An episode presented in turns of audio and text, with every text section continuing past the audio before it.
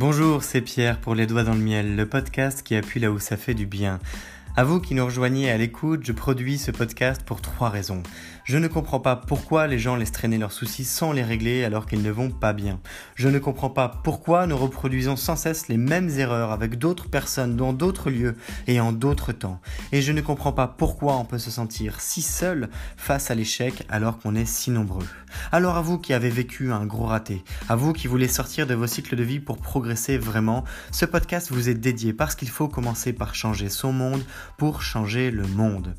Je vous parle parce que c'est du vécu, je vous parle parce que je suis passionné par ce qui forge notre nature et notre identité, et surtout, je crois qu'on peut faire mieux sans avoir à en souffrir.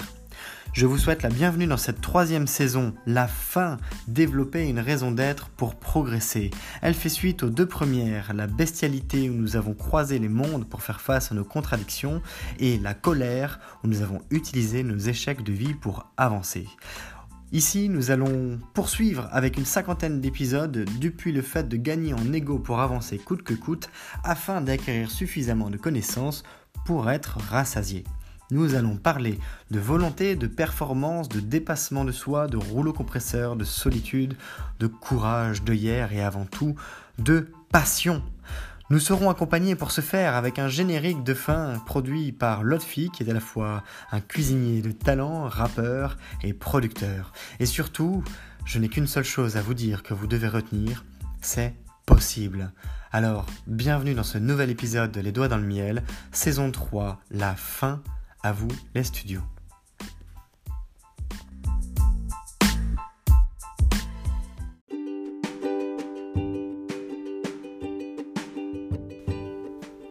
Le spleen.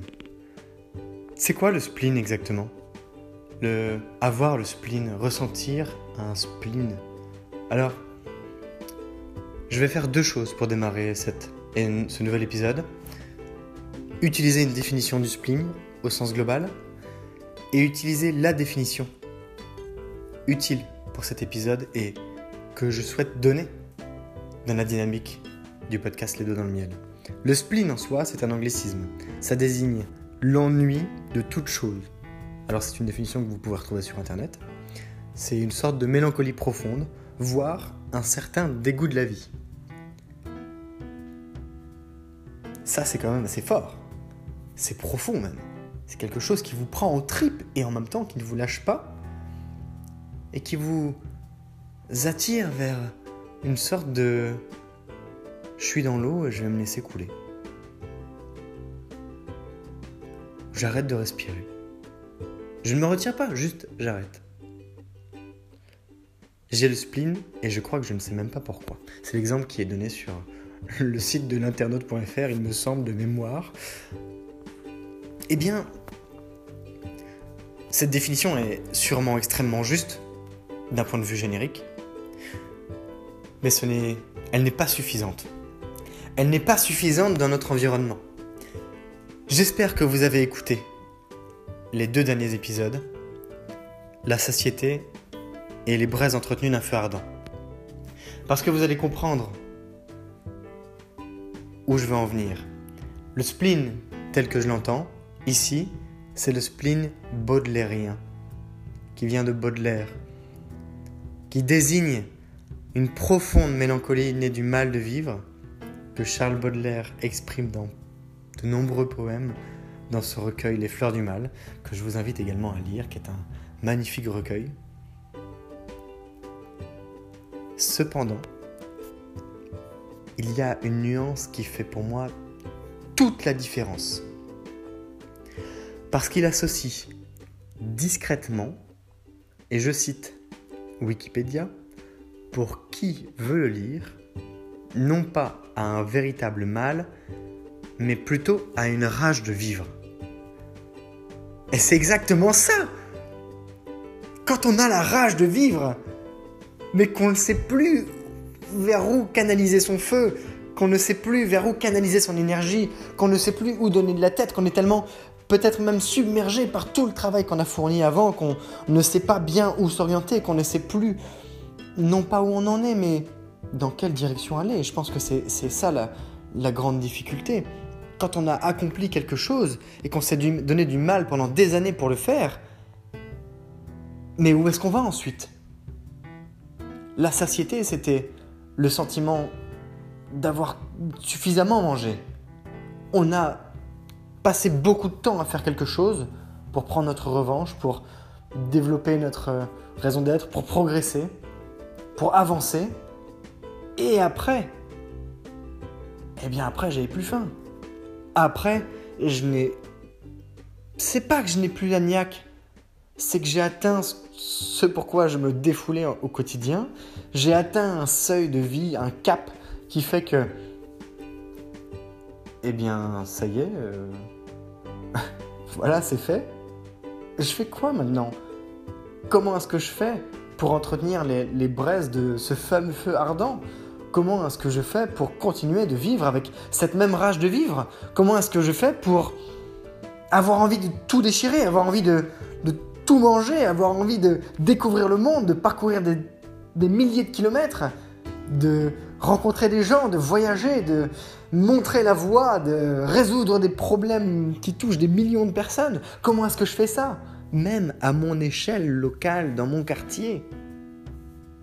Comment est-ce que j'ai envie de sortir de mon canapé? Comment est-ce que j'ai envie de sortir de mon lit? Comment est-ce que j'ai envie de me dire ce que je mets dans mon assiette, ça me sert à vivre 7, 10 ans de plus? Comment est-ce que j'ai envie de me dire je vais au sport parce que je veux être en meilleure forme à la fin de ma vie? Comment est-ce que je vis de manière pétillante, de manière presque extravagante auprès des autres, de telle sorte que ça leur en donne envie de sourire, pour que ça leur donne envie de vivre, pour que ça leur donne envie de s'éclater, de s'épanouir, de vivre?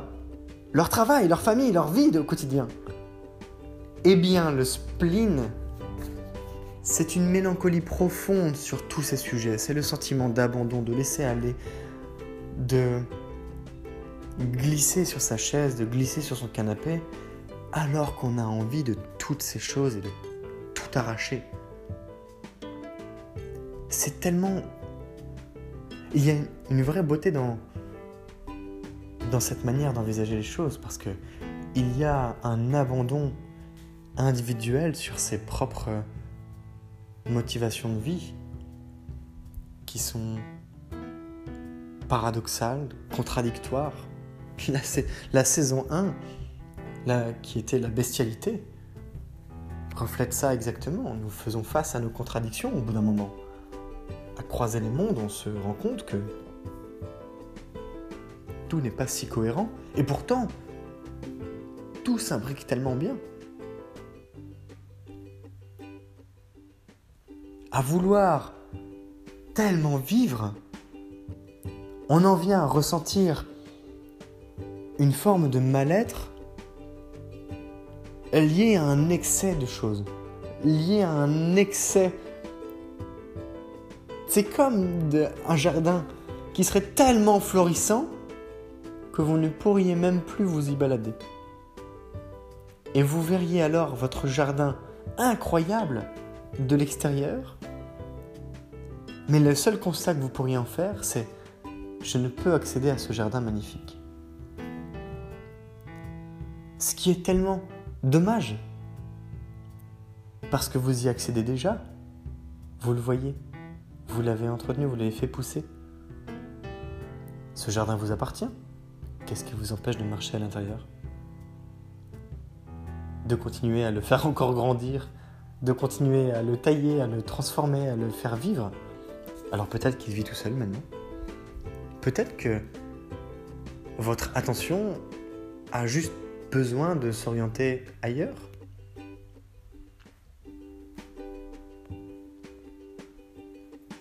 Quand on s'est donné des années de mission de vie, quand on s'est donné pour quelque chose, pour construire des projets, pour se prouver qu'on était capable de le faire, pour se prouver à soi-même, pour prouver à quelqu'un d'autre, ça peut être à ses parents, ça peut être à ses amis, ça peut être à un ami en particulier, ça peut être à sa moitié. On veut lui prouver qu'on est capable de le faire. Une fois que c'est fait, si vous y arrivez, ou bien même si vous échouez, il peut se passer exactement cette sensation. Je ne sais plus si c'est dans l'épisode de la satiété ou l'épisode Les bras entretenus d'un feu ardent. Mais je vous ai parlé de cette personne avec qui je discute en ce moment,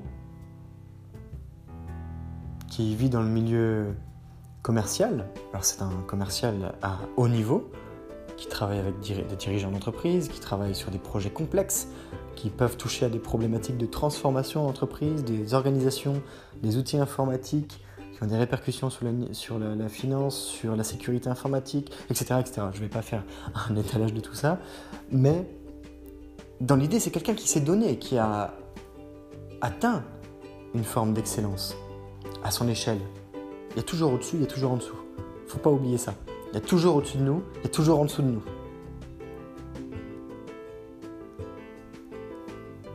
Et à ce moment-là, ce qu'il ressent, c'est de la résignation. Et c'est un mot très juste pour désigner quelque chose à l'intérieur de quelque chose de plus grand, à l'intérieur d'un sentiment plus grand. Il a atteint, on va dire, une certaine forme d'objectif, il y plafonne, et il n'a plus la force, l'envie surtout. Il a la force, mais il n'a pas l'envie d'aller au-delà parce que pour lui, c'est son expérience d'accomplissement. Il a d'autres désirs aujourd'hui qui correspondent plus à la volonté de transmettre, la volonté de partager, la volonté de faire grandir sa famille. Et ce qu'il ressent, c'est un lâcher-prise sur sa volonté à aller de l'avant.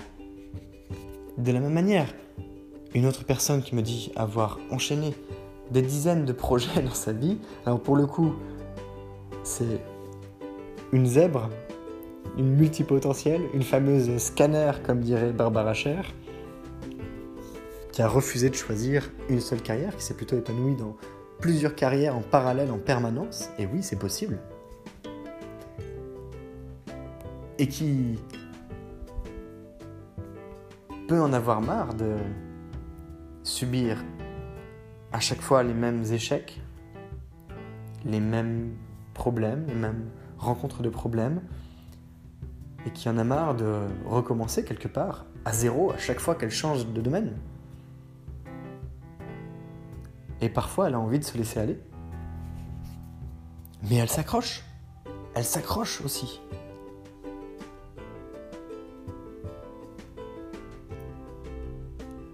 Elle ne se laisse pas aller. Alors c'est toute l'ambiguïté d'une telle situation. Quand vous ressentez, c'est un mal-être, c'est un mal-être, appelons un chat un chat, mais c'est un mal-être qui traduit quelque chose de plus profond, qui est votre envie démesurée de vivre et de crier au monde que vous, que vous vivez, et qui produit l'effet inverse parce que c'est tellement gros que vous ne vous en sentez pas capable. C'est tellement puissant que c'est dur en fait à exprimer. C'est tellement puissant que quand vous en parlez aux autres, vous vous dites mais j'en parle même pas à 1%. Et les autres ne vous comprennent déjà pas, n'arrivent pas à concevoir l'immensité de votre désir. Et en plus, pour en ajouter une couche, c'est le moment où vous, vous n'allez pas spécialement bien, justement parce que vous ressentez ce spleen en vous, cette mélancolie, cette forme d'abandon, ce lâcher-prise. C'est un lâcher-prise pour se dédouaner de l'effort qu'il y a à faire à contenir tous vos désirs, ou même, pas seulement à le contenir, mais ça on le verra en saison 5, à le canaliser, à l'exprimer, à l'exploiter. Et c'est là que ça devient absolument génial. C'est que quand on commence à toucher du doigt qu'en réalité, ce mal-être, cette sensation de, non-envie, de, vouloir euh, ne plus exister, de, relâcher complètement tous les efforts qu'on a mis des années à déployer, qu'on même qu'on continue en plus à déployer, avec une intensité une régulation différente, quand on se rend compte qu'en fait, c'est juste parce qu'on a terriblement envie de lâcher les chevaux et que ça nous écrase parce que c'est une grosse responsabilité, parce qu'on l'a jamais fait finalement, on n'a jamais lâché les chevaux jusqu'ici, on n'a pas du tout atteint notre potentiel, on avait juste très faim et on a juste beaucoup mieux performé qu'on ne l'a fait auparavant, ou en tout cas on a plus lâché la bride, mais on n'a pas lâché les chevaux. Il faut pas se voler la face. Atteindre son potentiel, c'est pas juste un travail de plusieurs années, c'est un travail d'une vie atteindre son potentiel, c'est libérer son potentiel, c'est un travail exigeant, acharné, continu vers l'excellence et vers l'au-delà de l'excellence. Le fait de devenir maître en quelque chose. Et cette période de revanche, de faim, de, de colère, de bestialité qui a précédé, ces trois périodes qui nous ont précédés, elles traduisent des choses, elles traduisent la volonté de vivre et la volonté d'exprimer ce qui fait votre singularité. comme la mienne. Alors, au même titre que dans une crise, dans toute crise, il y a des opportunités, le fait de se sentir aussi peu bien quelque part, c'est l'opportunité exceptionnelle, c'est la chance de se dire Ah, c'est pour ça. C'est juste que j'ai tellement envie de, renverser le monde, de changer le monde quelque part, mon monde, le, monde qui m'entoure, que ça m'écrase parce que c'est une responsabilité énorme et que j'en viens à, lâcher prise, que ça en vient à créer de la mélancolie et à me faire sentir ce fameux spleen. Alors, je vous invite dans le prochain épisode, l'après-guerre, pour clôturer la saison 3.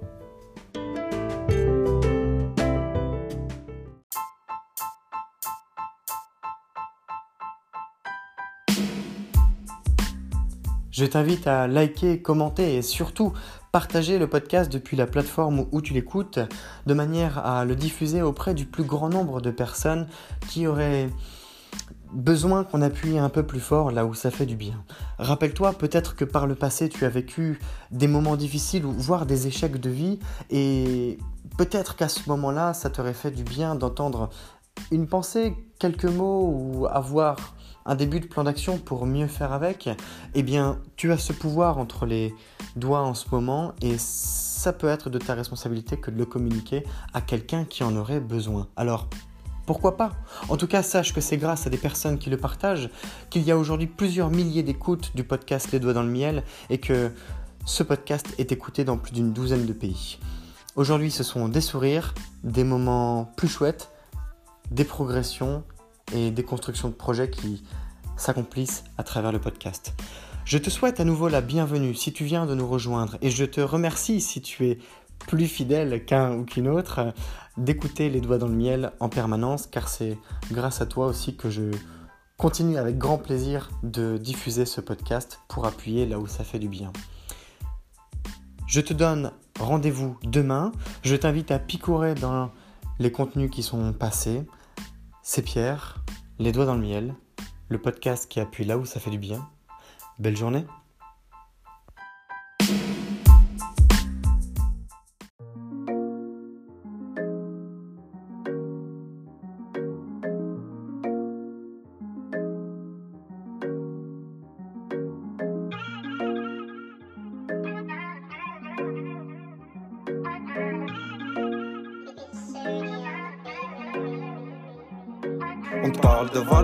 Non, n'aie pas peur, viens faire un tour sur le podcast. Le podcast du bonheur, les doigts dans le miel, le miel dans le joint. Je refais le monde avec mes mains, je fume et je m'en vais loin. Je rêve d'abondance, d'assurance, de bonheur et de bienveillance avec certitude. Je t'invite à prendre connaissance du podcast de changement, de se faire du bien-être. Non, pas de pression, viens faire un tour, viens faire connaissance. Les doigts dans le miel, le miel dans le joint.